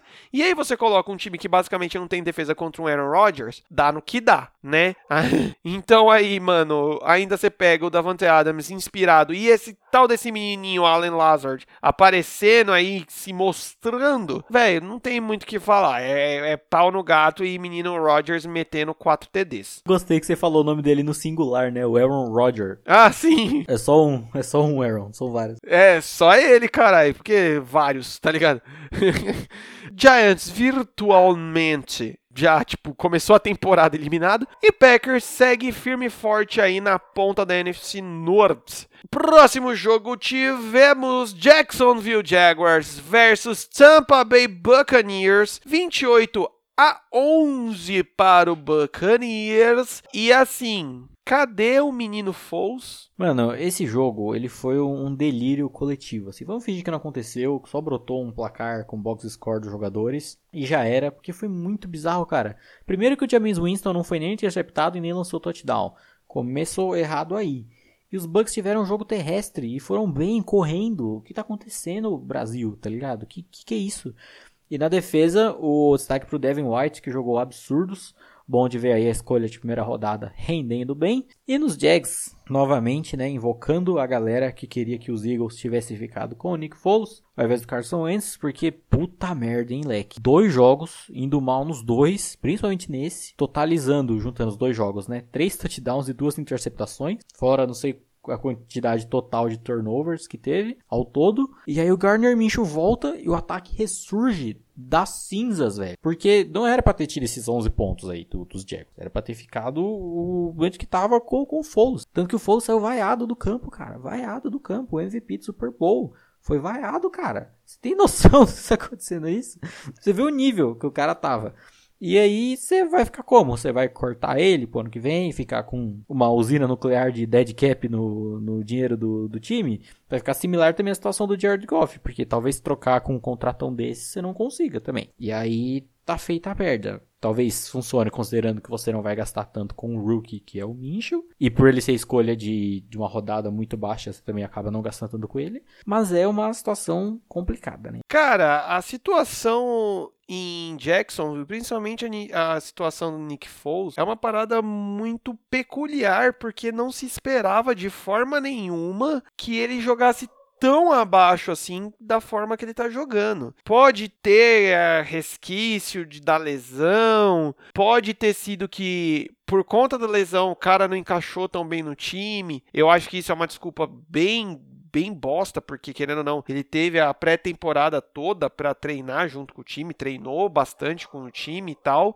Basicamente, não não se tem explicação. Eu acho que esse negócio também de já pensar, ai meu Deus, tem que trocar o cara, puta que pariu. Calma, relaxa, espera. Beleza, foram dois jogos jogando bem mal. Sim, mas mano, o time todo não está jogando bem, saca? Então, espera, mano, já tá acabando a temporada mesmo. Faz contratações pontuais aí na free agents, é, escolhe bem no draft. Você tem a, a, a, o grande porém desse time é que você tem o Gardner Mitchell muito bem aí também. Então o que você pode fazer? Você não precisa necessariamente já chutar o Foles agora. Faz a, a, a pós-temporada toda com os dois e vai capacitando os dois, tá ligado? Chegando lá no final, você vê o que, que você faz. Não precisa de. Eu acho que não é certo, não seria certo desesperar tanto agora, né? Mas, porque, mano, a vaca, a vaca já foi pro brejo mesmo, não precisa. E no Buccaneers, irmão, tipo, eles vão continuar ganhando essa, esses joguinhos assim. O grande ponto desse time é que provavelmente não teremos grandes mudanças e o time vai continuar nesse ostracismo para sempre, porque essa temporada eu acho que vai fazer o James Winston continuar no time de Tampa, tá ligado? Eu acho que eles não vão atrás de outro quarterback. Eu acho que eles não vão atrás de outro head coach. Então, assim, enquanto essas principais duas peças não mudarem, eles não vão sair disso os dois times extremamente desclassificados dos playoffs já. O foda da questão do head coach é que, tipo, é o primeiro ano dele no, nos Bucks, né? Na verdade, assim, foi contratado para esse ano. E justamente por ser o Bruce Arians, que é famoso por, tipo, dar, dar um trato nos quarterbacks, tá ligado? E nem ele conseguiu fazer isso com o James Winston. E aí você fica, mano, que agora, tá ligado? E agora é simples. O problema não é só o head coach, o problema é a porra do quarterback, né? Mas aparentemente eles não estão tão afim de dispensar esse merda desse Winston. Mas, pau no cu deles. Próximo jogo, tivemos Arizona Cardinals versus Los Angeles Rams. 34 a 7 para os Rams. E eu vou te falar que eu acho que esse jogo eu fiquei mais chateado do que o jogo dos Eagles, velho. Um su suspiro para os Rams, né? Apesar de que foi, é, em termos de plano de jogo, falando, foi literalmente o mesmo time que estamos acostumados a ver, né? Os esquemas de sempre utilizados. A diferença em relação a outros jogos é que o Goff quase não foi tão pressionado como vinha sendo em outros. E apesar de que já ser um esquema batido, a defesa adversária tem que ter um mínimo de qualidade para parar esses esquemas, né? Tu não vai vencer só sabendo como eles jogam. E esse vem sendo o principal problema dos Cardinals a temporada inteira. Nem o pass rush, que costuma ser relativamente bom nessa defesa, não conseguiu muito. Voltando toda aquela questão do quão mal é o Cliff Kingsbury comandando defesas que falamos tanto, né? Que o cara vem do college na parte da Big 12, que é famosa por ataques astronômicos e defesas lixo. E defesa no college o cara já era horrível comandando. E na NFL, por enquanto, né, só o primeiro ano dele, tá sendo a mesma coisa. Fora que a pontuação desse jogo meio que era para ter sido mais alta, considerando que os Rams estavam com algumas dificuldades na red zone no início do jogo e que o Greg Zerline perdeu um field goal também, né? Acabou sendo de, de misericórdia para os Cardinals. E esse jogo também serviu para mostrar que o Jared Goff bloqueia melhor que todo mundo da linha ofensiva dele, né? Tem uma jogada no terceiro quarto que ele faz uma screen pro Robert Woods, que tá do lado esquerdo, só que a defesa tá toda montada lá, aí ele dá a volta e corre pelo direito. Enquanto ele tá dando a volta, o Goff começa a correr na frente dele, bloqueia um cara da defesa dos Cardinals, fazendo com que o Woods, além de first down, consiga mais algumas boas jardas aí. Então, Jared Goff, melhor jogador da linha ofensiva dos Rams. Caralho, olha as ideias do moleque, mano. Mas enfim, velho, como eu falei, eu fiquei mais chateado nesse jogo porque a gente tava vendo uma grande evolução dos Cardinals, né? A gente tava até empolgado aqui, pá, não sei o que. Ainda é, vejo um puta futuro promissor para esse time, com certeza. Porém, a defesa deixou os Rams jogar do jeito que eles gostam de jogar, né? Fazendo o que eles sempre fazem. Então, assim, eu fiquei chateado, simples, porque eu acho que os. A, além desse negócio dos Cardinals, eu acho que os Rams merecia mais tapas na cara, sabe? Porque aí você pega o, o, esse jogo que o Jared Goff jogou ok aí, passou das 400 e poucas jardas, até parece que é recompensar um time que, mano, realmente não está jogando bem saca? Então, mano, é basicamente isso. Você descreveu muito bem aí esses jogos. Cardinals, né, totalmente fora também. E os Rams aí tá tentando remar ainda. E do jeito que essa porra dessa NFC tá uma bosta, não duvido nada desses merda conseguir um, uma vaga pra playoff, velho. Próximo jogo tivemos Kansas City Chiefs versus Oakland Raiders. 40 a 9 para os Chiefs. Até que esperado, porém não esperamos essa, esse derrame geral que tivemos em Oakland, né? Ah, foi bom enquanto durou, né? Essa fantasia de que os Raiders talvez, talvez ganhassem a divisão. Até ainda podem ir para playoff, mas também é muito difícil. Tiveram que jogar sem o, o Hunter Renfro. E apesar de um bom jogo do Josh Jacobs, não conseguiam se aproveitar dessa ameaça ofensiva para criar mais coisas diferentes. E deu no que deu. E só estranho assim que nos Chiefs, é um ataque que já estamos acostumados, mas o que é bizarro é que a defesa ela aparece bem na cobertura de vez em quando, como nesse jogo, principalmente mais na, perto da, da red zone. E é uma defesa que força turnovers, que rouba a bola, mas é fraca, meio fraca no, no pass rush. E é muito estranho, porque é uma inconsistência cabulosa, porque às vezes você vê a secundária sendo horrível e o pass rush estando ali no ponto, às vezes acontece como nesse jogo, ou às vezes a defesa toda morre de uma vez, que é o mais comum também no caso dos Chiefs. É muito estranho. Falando dos Chiefs já, já que você estava falando sobre isso, é... eu não sei se isso fez parte do plano de jogo e tal, e de verem que o jogo estava relativamente muito fácil, mas não foi aquele tiroteio de sempre, né, mano, né, do menino Mahomes, que não passou nem das 200 jardas passadas aí. Tivemos três é, TDs corridos, né, e assim, e quando você tem isso, pelo menos eu acho estranho, saca? De acontecer. Porém, mano, garantiram a vitória e tal. E, tipo, nada demais. A gente não esperava que o jogo fosse muito difícil por causa por conta dos Chiefs. Porém, a gente também não achou que fosse tão fácil. Eu acho que o que tá aparecendo no Raiders é que já deu também, tipo, tudo que dava para tirar desse time já foi tirado. Então, tipo assim, até onde eles foram, beleza. Agora realmente precisa vir o ano aí, tá ligado? Ou oh, já deu o ano, vira o ano aí, porque a gente precisa, precisa de mais peça agora para continuar fazendo o, o time girar. Principalmente que é, esse plano ofensivo do time é 100% de certeza que estava muito pensado e, e, ancorado na presença do Antonio Brown. né? A gente vai comentar isso aí bem mais para frente, mas eu e o Bruno já tivemos uma conversa sobre isso e o Antônio Brown ou um wide receiver de referência aí faria muita diferença nesse plano ofensivo, né? E aí, por não ter esse cara, o jogo corrido acaba sendo mais explorado. Porém, não a ponto de fazer tantas cócegas assim em Kansas City. Oakland ainda tem possibilidades de se classificar, né? Porque essa porra dessa AFC Oeste não tá definida ainda. Afinal de contas, Raiders está apenas duas vitórias dos Chiefs. Mas os Chiefs aí estão caminhando para mais um título de divisão e mais uns playoffzinhos. Próximo jogo tivemos Denver Broncos versus Los Angeles Chargers, 23 a 20. Bruno Drew Locke é o futuro do Denver Broncos? É, é, é, estreia do menino Drew Locke, que é daqueles casos, né, que ele é claramente um rookie, sabe? É um trabalho de pernas bem cru, algumas leituras que ocasionam impasses forçados bem estranhos, tipo a interceptação que ele teve nesse jogo, mas porque é, tá bom, né, pro nível do time, tá show. O Cortland Sutton jogou absurdos nesse jogo. Inclusive o Drew Locke foi clutch.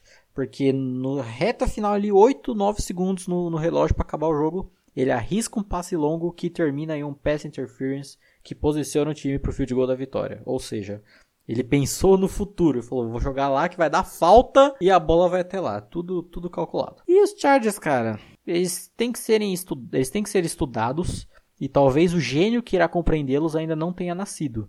E que, cara, eu desisto. Eu larguei de mão desse time. Não, não tem condições. Fecha a tampa, vende o time. Traz, sobe alguém do, do college aí, porque não, não dá. sobe, rebaixa, rebaixa os, os, Chargers e sobe o Clemson, tá ligado? é, mano, os Chargers é. Mano, na boa. Eu acho que se tiver um time piada, desse ano é os Chargers. Ah, mas os Bengals, ah, mas Miami, mano, a gente já esperava isso desses times. Mas só que você esperava um retrospecto desse, dos Chargers, e não só o retrospecto, é, o recorde, mas o que esse time tá apresentando, de forma nenhuma. Cara, eu acho muito possível, quem dirá provável, que ao final dessa temporada o Philip Rivers ah, se aposente né? Deveria, né? Porque outra coisa, que não é todo mundo que consegue aposentar que nem o, o Peyton Manning, né? Se bem que o Peyton, quando aposentou também, né? Já tava. Não, já tava mongolzinho de platô, né? Mas eu tô falando no, no sentido de ganhar Super Bowl e a porra toda. Mas, nos Chargers, cara, se o Felipe Rivers não se aposentar por bem, eu, se eu fosse dos Chargers, aposentaria ele. Falava assim, irmão, vaza, sai daqui, desgraçado, não quero mais você. Porque, mano, ele tá sendo o gargalo do time já. Beleza, temos um plano ofensivo, um play calling meio duvidoso. Sim, cara, mas a execução do Philip Rivers não tá boa, tá ligado? Apesar de ter errado apenas nove passes nesse jogo, o cara sempre tá deixando a interceptaçãozinha dele ali, sempre tá peidando na farofinha quando precisa, sabe? Então é meio, meio tenso, velho. E você vê os jogadores que tem nesse time, vai tomar no cu, eu fico puto, mano. Porque eu vejo o meu time e vejo aquela desgraça, tá ligado? E vejo esses jogadores aqui que não, basicamente, não são aproveitados como deveriam, dá uma raivinha. Já nos Broncos, cara, é, eu sinceramente não sei. Sinceramente não sei, porque deu certo. Deu certo dessa vez, tá ligado? Ah, foi. Tá, ganhamos. É nóis. Porque é só isso, tá ligado? Eu não vejo um puta plano de jogo bem pensado, que, ah, meu Deus, não vejo qualquer um desses jogadores, apesar de terem jogadores bons, você falando assim, puta que pariu, esse jogador desequilibrou o jogo, caralho. É só isso, foi, mano, deu certo e é nóis. Mas eu fiquei encantado com o Cortland Sutton nesse jogo, na moral, mano, ele destruiu, velho. Que aí, primeiro touchdown dele, que ele tá caindo, pega com uma mão e dá um chulegos pro lado ali, foi, foi bonito, foi bonito eu gostei do Encantado. Mas, dando sequência, tive fechando a domingueira, tivemos Houston Texans versus New England Patriots, 28 a 22 para Houston. Bruno, será que podemos colocar um eu avisei aí nesse jogo? É, de certa forma, estamos se encaminhando para isso. Vamos lá. Começando pelos Texans, né? Deshaun Watson novamente bem melhor na movimentação para fora do pocket, né? Ele vinha tendo algumas, alguns problemas até o meio da temporada se colocar em perigo devido à movimentação muitas vezes equivocada, mas de um tempo para cá ele melhorou bastante nesse quesito. O DeAndre Hopkins não é o melhor wide receiver da liga à toa, né? com base naquilo que eu havia comentado na semana passada do jogo dos Patriots contra os Cowboys, que, que os, os Patriots iam colocar sempre o Stephon Gilmore para marcar o seu melhor recebedor e dificultar muito para fazer a bola chegar nele, vídeo que ele fez com a Mari Cooper, né, que saiu sem nenhuma recepção daquele jogo. E o Hopkins, mano, conseguiu se livrar bem. Muitas vezes conseguia separação só no, no jogo de corpo. Às vezes a gente via a defesa. Não sei se isso era com a questão de escolha do Gilmore ou do esquema defensivo, acredito que seja do, do esquema, que muitas vezes o Gilmore não ficava alinhado, assim, frente a frente com o wide receiver, né, como o cornerback normal que vai acompanhar ele, ele ficava alinhado mais afastado marcando a bola. E era nesses momentos, mano, que o, o Hopkins zaralhava. E teve aquela trick play fantástica, né? Do touchdown do, dos Texans. Que, mano, foi muito bonita, foi muito bem executada. Até meio estranha. Você para pensar, mano, mas foi um passo para trás? Não foi, foi um passo para frente. Mas foi pro Watson.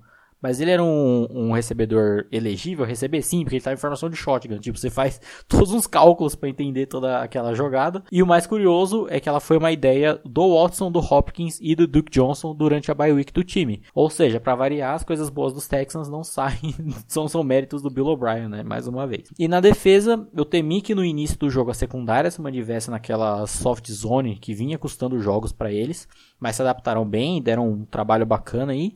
Enquanto na linha defensiva, um trabalho muito bem feito em impressionar o Brady, que muitas vezes ele acaba sendo auxiliado por running backs que bloqueiam bem, tipo o James White, e a defesa de Houston sempre mandavam dois rushes do mesmo lado, a fim de criar um mismatch em relação à linha ofensiva, e obviamente um running back não vai segurar dois jogadores da defesa, né? E aí facilita o trabalho. E nos Patriots, cara, assim, esse placar ele engana, engana muito se você não viu o jogo, porque assim, 13 dos 22 pontos que eles conseguiram vieram num desespero máximo na reta final ali do jogo. A gente vem falando jogo após jogo, quase, praticamente todos os jogos aconteceu isso, né? Do Brady sendo interceptado. E o pior dessas interceptações do Brady, que não é, sei lá, ele lança a bola, o recebedor espalma e cai no colo da defesa, alguma coisa assim. Nunca é tipo erro de outra pessoa. É sempre o erro dele e é uma interceptação horrenda.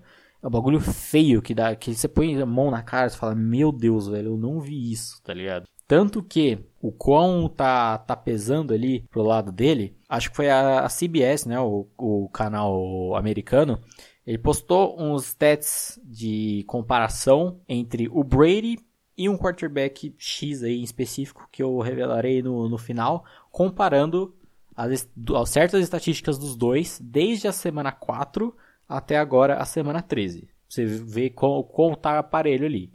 O Brady, ele tem desde a semana 4 e não desde o começo da temporada. Ele teve 11 passes para touchdown até então. E esse QBX teve 10. O Brady tem 6 interceptações e esse outro QB tem 5. A porcentagem de passes completos, o Brady está com 59,2 e esse outro QB está com 63,2. O rating, o Brady com 80,3 e esse outro QB com 85,7. Em jardas por tentativa, o Brady tem 6,2 e esse outro rapaz 6,3. Ou seja, Brady tem um passe para TD a mais, uma interceptação a mais, é uma porcentagem menor de passes completos, um rating menor e exatamente 0,1 jarda por tentativa menor. E quem é esse outro quarterback? Foi o rapaz que foi a segunda escolha geral do draft de 2017 pelo Chicago Bears, nosso querido Mitchell Trubisky. Ou seja, nossa, famoso e querido Mitinho, a lenda de Trubis. Ou seja, esse é o nível que tá, tá sendo a coisa por lá, tá ligado? E o foda do ataque dos Patriots é que eles são, ele é similar ao dos Eagles em certo ponto, no quesito assim, o problema não é uma coisa em específico. Não é só, tipo, aquele jogador tá jogando mal, aquela, aquele setor tá mal. A OL tá uma merda. É, vi a esperança dela melhorar com o retorno do Isaiah Win, que voltou desde o jogo contra os Cowboys. E deu uma leve melhora, mas nada demais. Recebedores, tem, tem mais ninguém.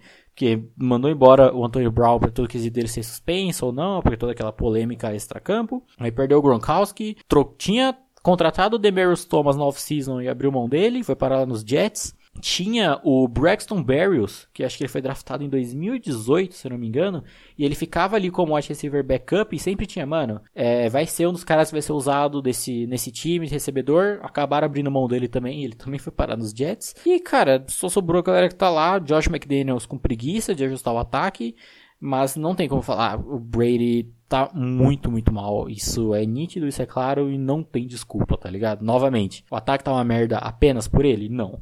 Mas que a culpa, ele tem uma grande parcela da culpa, tem. O foda é que, assim, esse Patriots pode acabar sendo um Broncos de 2015? Não duvido. Que foi, foi um caso similar. QB lendário, que já tava ali, né, triste e chateado, mas era uma defesa monstruosa e o time foi campeão. Que, mano, novo, eu não duvido nada disso acontecer, mas do jeito que as coisas estão indo, vai, vai ser difícil. É, porque você não se, não se duvida de Bill Belichick e Tom Brady, né? Porém, mano, é, eu não tenho essa informação com certeza aí, mas essa é a temporada do Titio Tom, que já tá beirando a pior temporada dele de 16 jogos completos, né, mano? Então, assim, mano, é pesado você pensar isso, tá ligado? Então ele é sim um dos fatores pelo qual o ataque não tá rodando tão bem. O foda é que o placar engana e o recorde engana, né, mano? O retrospecto engana. Então, assim, muita gente se apega a isso. E galera, ser torcedor, fazer zoeira, faz parte disso, de se apegar a esses detalhes? Sim, mas é bom também ter um pouco de coerência na hora de falar as coisas, tá? Não usar só isso como argumento de, ah, mas foi um jogo parelho, ah, mas estamos 10-2. Primeiro, não foi um jogo parelho, que nem o Bruno falou, mano, foi um, um barata voa no final do jogo que parece que, tipo, a Belina velha pegando no tranco na descida, tá ligado? E o, a gente já debateu muito aqui sobre sobre o retrospecto geral do time. É, a, como a gente falou, a gente não de, é, você nunca duvida de Bill Belichick, ainda mais aí com essa possível e provável bye week no, na primeira semana dos playoffs e definindo tudo em casa, ainda mais aí no final final barra começo do ano que vai estar tá um frio da porra em Foxborough, tá ligado? A gente sabe que o, o esse tempo é muito importante pro Tom é, e muito importante também esses ajustes mais finos do, do tio Bill, mas é uma situação diferente, por exemplo, da situação do ano passado, que o time chegou também, digamos que meio que capengando, capengando nem tanto, mas tipo um pouco desacreditado por uma parte da imprensa e da torcida, mas se você comparar o ano passado, o time tava jogando muito melhor, tá ligado? Eu acho que, na verdade, eu acho que não tem nem como comparar muito. Já Houston, cara, é o time que vai se encaixando cada vez melhor. Tem os seus problemas defensivos, tem os seus problemas na OL, sim, mas é um time que tá se mostrando é, tão jovem e, tipo, jogando jovialmente, assim, saca? Jogando bonito, jogando alegre, jogando feliz em campo. Que é o que você vê nesse, nessa, nesse, nesse grupinho aí, né, mano? De Deshaun Watson, de Andrew Hopkins. O, cadê o outro mano lá que eu nunca lembro o nome? O Will Fuller também. E o Kenneth Stills, que tá cada vez mais aparecendo melhor.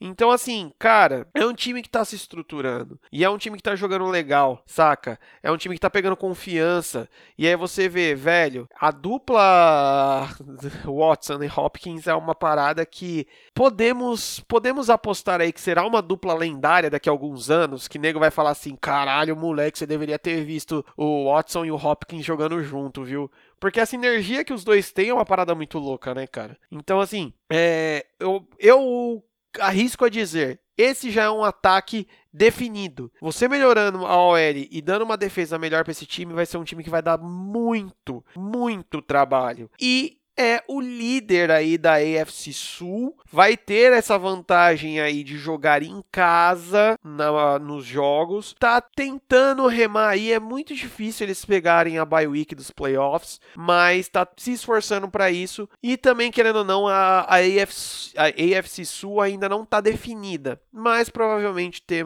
teremos os títulos aí para os chifrudinhos de Texans, né? E para finalizar, tivemos Seattle Seahawks versus Minnesota Vikings. 37 a 30 para o Seahawks. E assim, quando os dois times estão mais ou menos no, meio no mesmo nível, acaba ganhando o time que tem o melhor quarterback, né? Vamos lá, começando pelos Hawks. Encaixando muito bem o jogo terrestre, tanto com o Carson quanto com o Penny, indo absurdamente bem.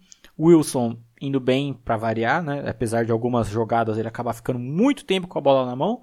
E falando nisso, os Seahawks são o time que mais muda a formação de OL na NFL, uma coisa bem interessante. Maneira que eles é, vão mesclando para tentar manter uma proteção decente, que é bem difícil, né? E uma defesa que estava com muitas dificuldades no início, principalmente no meio, os linebackers muito perdidos, incluindo o Bobby Wagner.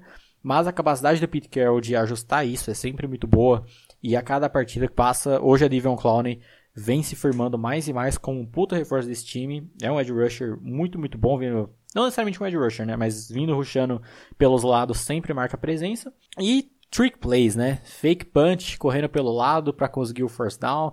É sensacional. E no lado do, dos Vikes, cara, acho que, mano, a, a cerne desse time em jogos como esse, que é coisa que me irrita. Que, mano, parem de culpar o Kirk Cousins por toda e qualquer merda que acontece nesse time, tá ligado? Tudo, tudo virou culpa dele. Exato, exato. Eu anotei isso daqui e quando eu for falar eu vou comentar sobre isso, mas concordo plenamente, velho. Que vamos lá, ele jogou pra caralho? Não. E com essa derrota, ele alcança a bela marca de 8 jogos e 8 derrotas no Monday Night Football. ok.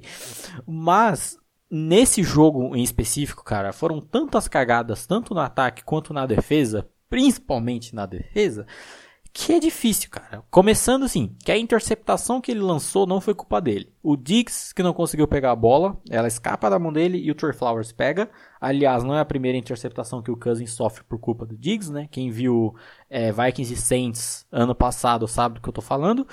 O Delvin Cook se machucou, não lembro se foi um pouco antes ou um pouco depois da metade do, do jogo e ficou de fora o resto dele apesar do Alexander Madison ter entrado bem, ele acaba sendo usado mais como um alvo seguro saindo do backfield do que como uma grande ameaça de jogo terrestre que auxilia nos play actions que vinham funcionando muito bem, né?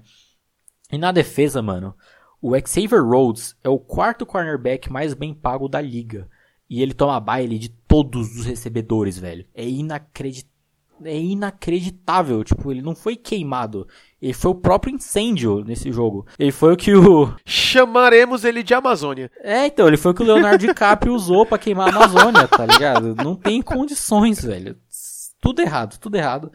E, em resumo, mais uma grande vitória pro Seahawks, que infelizmente não são um bom time, né, Lucas? Que assumem a liderança na divisão, né? E o Seed 2 atualmente da NFC, pelo menos por enquanto. E para os Vikings, que seria um jogo muito importante aí para manter na, na cola do, dos Packers, mas que ainda também não é o, o, fim do mundo. Cara, falando dos Vikes e esse bagulho do Cousins, vamos, vamos ser mais razoável, né, galera? Vamos ser um pouquinho menos extremista, porque parece que qualquer coisa que, que acontece lá em Minnesota, a culpa é do cara, velho. Mano, tiver um furacão lá, vai falar que vão colocar o nome de Kirk Cousins no furacão, caralho. Porque não, ele não pipocou. Não, ele não jogou mal. Ele jogou bem. Não, ele é o clutch, ele é o mano que vai resolver todos os problemas possíveis e imagináveis do, do Minnesota Vikings. Não, mas ele não foi ruim assim como a galera tá querendo pintar, tá ligado? Vi nego falando assim: é, uma coisa é certa. Quando tiver jogo do, de, dos Vikings, Cousins vai pipocar. Mano, não, mentira isso. Ele, assim, o, o se você parar pra pensar, primeiramente, o jogo foi parelho pra caralho. Só você ver o placar, tá ligado? E assim, velho, ele fez boas leituras, ele fez bons passes. Eu acho que o que resume é isso, mano. Ele, ele ainda, e provavelmente nunca vai ser, esse QBzão clutch. Mas não é toda hora também que ele pipoca, não, tá? Assim, apesar dessa derrota, eu vejo que o, o ataque dos Vikings ele ainda meio que tá em desenvolvimento, tá ligado? Falta alguma coisinha ali ainda. E essa possível e até provável classificação aí para os playoffs dele, talvez faça esse último clique acontecer, porque a gente já viu em jogos nessa temporada que esse ataque tava no full pistola. E quando ele tá assim é muito difícil de parar, né? Delvin Cook, mano, é um monstro que, na minha visão, junto com o Kyle Rudolph, deveria ser mais usado, mais incluído aí no, no modo geral, tá ligado? De ser aquele desafogo, principalmente quando o Cousins fica afobado no pocket, que isso a gente tem que falar. Ele perdeu a primeira leitura dele, ele dá uma leve afobação e tal, e aí que sai geralmente o passe errado e coisa do gênero. Então acho que poderia usar esses caras aí como aqueles passezinhos seguros. Já na defesa do time de roxo, teve umas jogadas onde eles estavam bem postados sim, vide a pick six que rolou, que daqui a pouco eu vou comentar sobre ela. Essa pick six foi muito louca, velho. Mano, foi qualquer coisa aquela porra. Mas lá pro fim do jogo, a defesa morre, mano. Principalmente a secundária, como o Bruno acabou de comentar. Então, assim, Velho, não adianta também achar. Isso que eu acho foda. nego apontando o dedo pra caralho pro Cousins e não vê a cagada que essa merda dessa defesa tá fazendo sabe? Então eu acho isso muito injusto. Pra caralho. Demorou? Vamos falar do Seahawks. Sabe aquele esquema que a gente comenta de sorte campeão? Tá acontecendo lá em Seattle, velho. Porque parece assim que tudo que é pra dar certo pro time dá, né, velho? Mantendo o que eu falei semana passada, o time pra mim ainda realmente não tem nada demais. Mas tudo que os caras fazem dá certo, basicamente. Até quando Russell Wilson, aí menino MVP, peida na farofa, dá certo. Dá certo assim, naquelas, né? É, é meio que passado batido. Porque tem o raio da Pick Six, que é uma das coisas mais bizonhas que eu já vi na vida acontecer. Porque assim, meu, o Russell é defletido, ele vai tentar fazer o passe. Um dos caras da OL levanta a mão, a bola bate e volta volta pra cara do Russell Wilson e de vez esse filho da puta ou pegar a bola e correr ou dar um drop nela pra baixo pra acabar a jogada ali, ele dá um tapinha pra cima e a bola cai no colo do maluco dos Vikings que só corre e faz a pick six, tá ligado? Então assim, até nisso, tipo, puta que era para enterrar o time, pra cagar o rolê, acaba meio que passando batido, tá ligado? Mas para mim, no caso do a minha visão do Seahawks esse ano é mais ou menos o que eu acabei de falar sobre o, os Texans. É legal assistir os jogos do Seahawks porque é um time que parece que joga leve, tá ligado, mano? Parece que joga sempre de boa, felizão, tal, tanto que você, oi? É, isso que, isso que eu ia comentar. É um dos únicos times que você vê que quando faz TD, não é tipo um ou outro jogador que dança. Não, mano, vai tipo 4, 5 nego, coreografia, pá. Todo mundo comemora mesmo, saca? Então eu acho que isso é legal. Isso acaba fazendo o time jogar leve, quase que despreocupado, né? E no final das contas, mano, o peso que o menino Wilson tem no time ajuda pra caralho, né, velho? Porque assim, o resumo é que parece que o time olha para ele e fala assim: não, mano, a gente tem o Russell Wilson, vai dar certo, sabe? É pelo menos isso que eu vejo esse ano no, no Seattle. A galera fica tipo assim: não, mano, vamos, porque o, o a bola vai chegar, entendeu? Basicamente isso.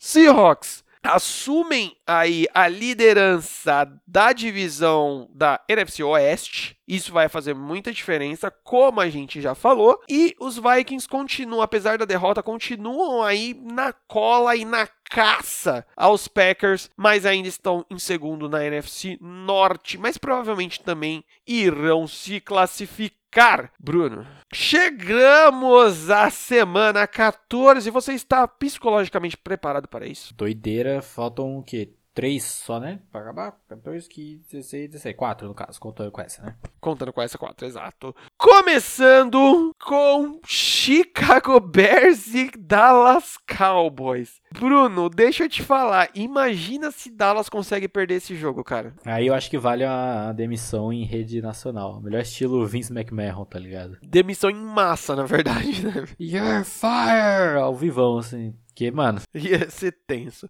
Primeiro jogo do domingão teremos Buccaneers e Colts. Eu já falei aqui que o Buccaneers me desanima, velho. Toda vez que eu olho o jogo do Buccaneers, eu falei, puta, eu tenho que ver essa merda. Véio. Mas aí temos o cenário para os Colts se reanimar, se reerguer, né? Por favor. Sim, sim. É o momento, mano. É o momento. Porque se não for aí, é triste, é triste. Exato. O próximo jogo teremos a força versus o swag. Teremos Bills versus Ravens. Vamos ver aí, lá, lá em Buffalo, onde a torcida tem quebra-mesas. É, tem poucos neurônios na cabeça e veremos aí como essa defesa forte aí vai vai lidar com o Lamar, eu ia falar Lamar Ravens, Lamar Jackson e sua trupe, né? Próximo jogo teremos Vikings e Lions. Será que teremos um espanco em rede nacional? É, infelizmente eu acho que sim. É porque eu não sei se o Matt Stafford volta ainda. E, né, a gente sabe que o principal problema dos Lions é a defesa. Pelo que eu vi também, a lesão do Dalvin Cook não foi nada muito sério, então já deve estar para esse jogo ativo também.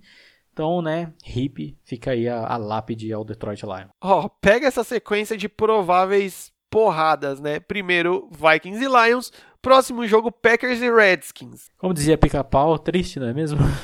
né? Caralho. É, e o próximo jogo Texans e Broncos. É sim, esses QBs que foram draftados aí esse ano, né? Do N. Haskins, é, Drew Locke, vai ter um, vai ter um trabalho bacana aí pela frente. Boa sorte. Bem-vindos à NFL. É, é tipo isso, bem-vindos à NFL. Próximo jogo um dos melhores, já podemos assumir aqui, melhores jogos dessa rodada se não da temporada, teremos New Orleans Saints versus San Francisco 49ers. Esse jogo ele faz parte de uma trilogia dessa, dessa rodada.